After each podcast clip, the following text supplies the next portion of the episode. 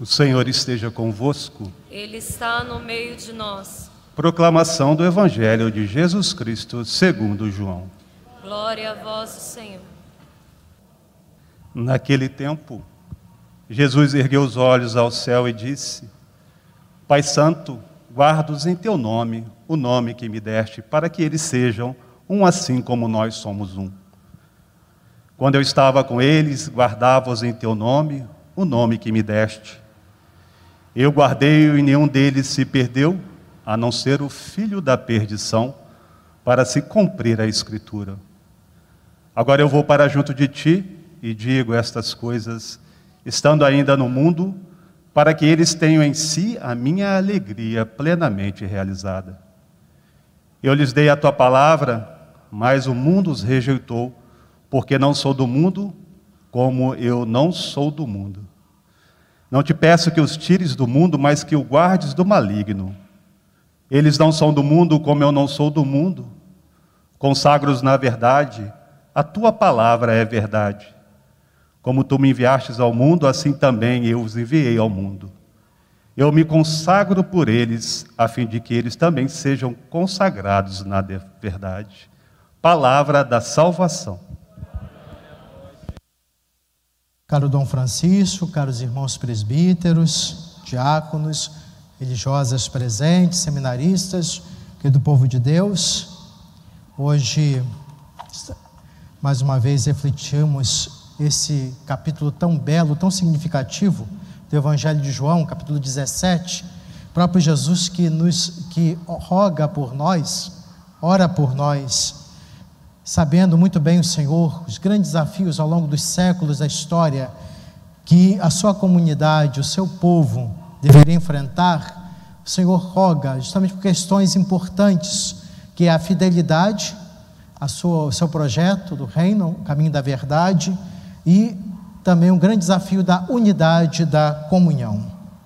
Portanto, nós nos sentimos consolados com as palavras de Jesus. Ele pede ao Pai por nós, que temos a grande responsabilidade de continuar a obra dele neste mundo. E ele nos diz claramente: sejam consagrados na verdade, optar pela verdade. Eu sei que hoje, grande desafio falar sobre esse tema. Não é de hoje, pelo contrário, já no momento do diálogo de Jesus com é, Pôncio Pilatos, ele que era um filósofo, certo cinismo, pergunta para Jesus o que é verdade e sai. Realmente um grande desafio, entender o significado. Principalmente nos tempos atuais, que o desvirtuamento desse sentido de verdade é muito forte. Meias verdades, as falsidades do mundo. A meia verdade é pior que uma mentira, porque nos confunde. E agora, o que é verdade? O que significa verdade para nós? É a pessoa de Jesus. Eu sou o caminho, a verdade e a vida. Jesus no Evangelho fala isso aqui. A palavra, a tua palavra, Pai, é verdade. Também vem também outros aspectos dessa reflexão, porque assim mesmo os desvirtuamentos da mensagem de Deus nos confundem. É preciso ter muito discernimento e sabedoria nesse aspecto. Tanta coisa se fala em nome de Deus, como direcionar um caminho autêntico?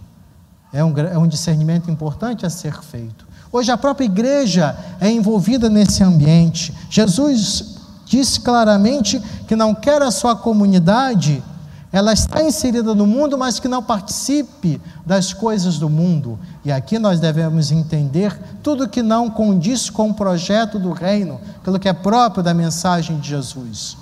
Como discernir tudo isso? É uma caminhada, um empenho nosso de, na obediência, no acolhimento, às orientações dos nossos pastores, aquilo que a igreja nos propõe como um caminho a seguir. Uma coisa é certa, acredito nisso piamente. Ah, o viver inserido nesse mundo é se conformar com ele. Não precisamos de uma igreja, ela completamente é, manipulada pelo mundo. Se hoje o mundo pensa que é verde, determinado, amanhã é azul, a igreja muda também.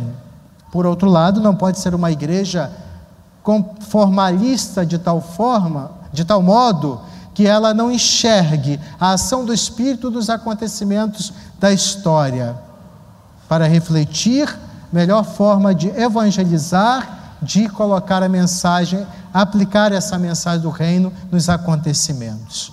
A igreja é sábia, prudente nesse aspecto. A gente vê isso na história. Mas o desafio é grande: viver, se consagrar segundo a verdade. Que podemos cair na tentação de entendê-la como posições e gostos pessoais. Todos nós precisamos sempre reavaliar e refletir a nossa, a nossas posturas e atitudes. O anúncio do Evangelho é que deve pautar a nossa vida, a palavra de Deus. Mas mesmo assim, a própria palavra de Deus, infelizmente, é manipulada, descontextualizada. Realmente precisamos sempre é, estar muito atentos nesse aspecto. A verdade santifica-nos e nos afasta da lógica mundana, nos faz missionários. Será que isso está acontecendo? o despojamento, o sair de nós mesmos, verdadeiro encontro com o Senhor. Obviamente, o Espírito sopra onde quer, e a gente vê a riqueza, a beleza da igreja na sua variedade, mas é preciso cuidar da unidade, da comunhão. Aquilo que é essencial, importante, que tem que ser vivido, pregado com coragem, mesmo que o mundo nos odeie por isso, e está acontecendo. De uma certa forma, Jesus no Evangelho nos prepara para essas oposições, perseguições. Permanecer com Cristo é não se deixar contaminar. Pelo contrário, ser sal da terra, a luz do mundo, fermento na massa, para que crescer, para crescer, ou seja, para produzir frutos. O Evangelho, o capítulo 17 que estamos meditando, neste tempo de preparação para Pentecostes, nos fala de, desse zelo, cuidado no caminho do Senhor, comunhão, unidade, acolhida da ação do Espírito.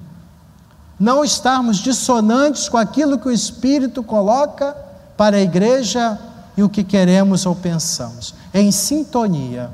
É o Espírito da verdade que nos conduzirá.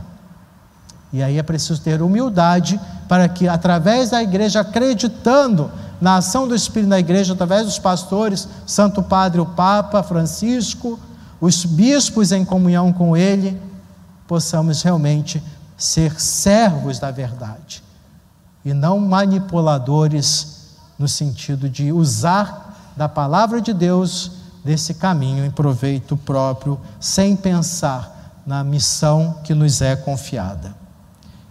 Os próprios apóstolos enfrentaram essas dificuldades.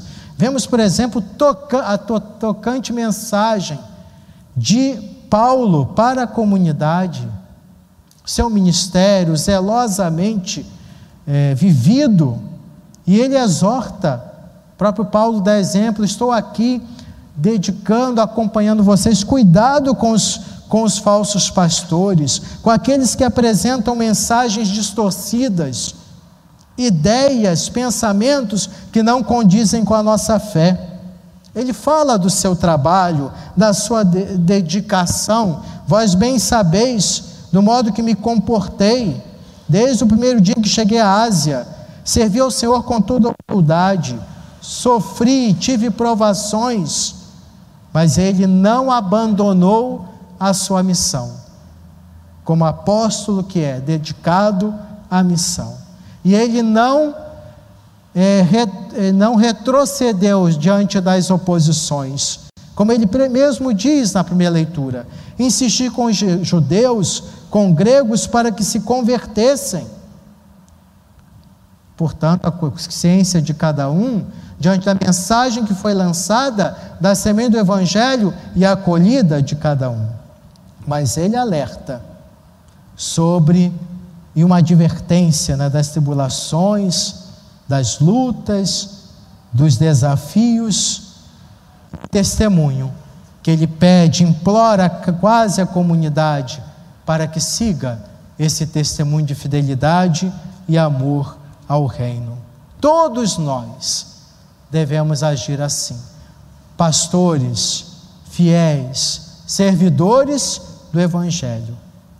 O que nos alerta Paulo e é muito atual são os perigos externos e internos, que hoje sabemos muito bem existem. Os internos, que dentro, no interno da nossa igreja, doutrinas estranhas, falsos pastores, e os externos são os perseguidores, conhecemos muito bem. Não toleram, não aceitam a presença da igreja, da igreja no mundo e faz de tudo para destruí-la, com, como sabemos, com as táticas, vendo que conhecemos muito bem, as táticas que utilizam para contradizê-la. Diante desse quadro, dessa realidade, que as palavras de Paulo, a oração de Jesus ao Pai, renove nossa força, nossa esperança na árdua, difícil missão que temos mas que vale a pena é trilhar esse caminho, o caminho que propõe o Senhor na, em contribuir na construção do seu reino. Amém.